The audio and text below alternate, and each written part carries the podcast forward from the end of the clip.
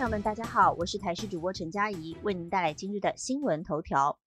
万华群聚最早发病日和华航群聚平行报，病毒恐怕已传播两个月。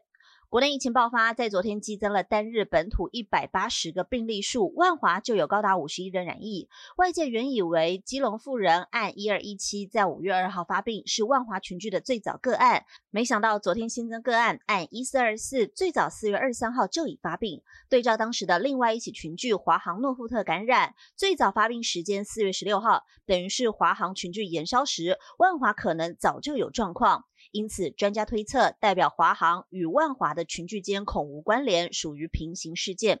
推测很可能至少在今年三月份左右，就有人分别把病毒带进华航和万华地区。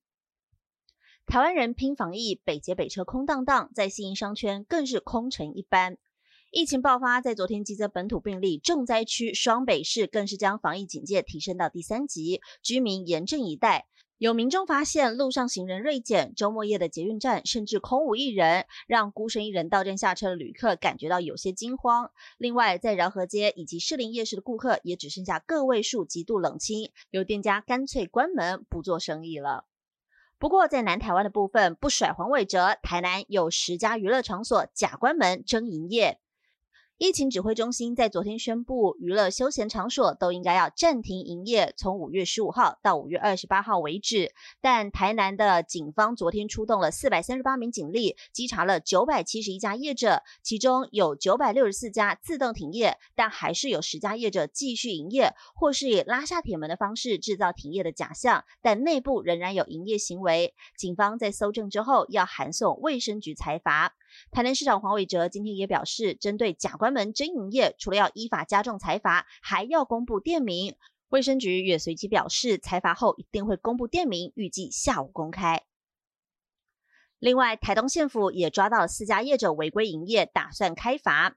疫情升温，台东县警局昨天也出动了二十名警力，兵分三路配合稽查，针对辖区内的九三家娱乐场所来加强稽查行为。后来发现四家业者违规开业，最高要开罚一万五千元的罚款。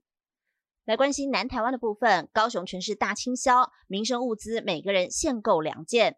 疫情严峻，高雄进入准第三级防疫警戒，娱乐场所都要暂停营业到二十八号为止。另外，为了确保民生物资的稳定供应，高雄市府与卖场沟通，包含了泡面、卫生纸、米、罐头等民生物资，原则性同类商品每个人限购两件，同时也展开了全市环境消毒作业。天气方面来关心，十三个县市高温示警，但专家警告，未来十天无大量降水，旱象难解。今天仍然是高温炎热天气，西半部地区普遍可达三十五度左右。在大台北盆地、苗栗以南内陆靠近山区，还有花东纵谷的部分，高温都容易超过三十六度。南高平还有南投，甚至有三十八度的极端高温发生的可能性。气象局指出，这个礼拜都还会是晴朗炎热的天气，降雨非常不明显。今天只有在午后会有局部短暂雷阵雨，但主要也是下在山区的部分。在晚间和清晨，东半部沿海也会有零星的飘雨。而在十三个县市，目前已经发布了高温灯号。以目前的状况来观察，未来十天内若说要下雨，这个可能性会非常的低。以上新闻由台视新闻编辑播报，感谢您的收听。更多新闻内容，请锁定台视各界新闻以及台视新闻 YouTube 频道。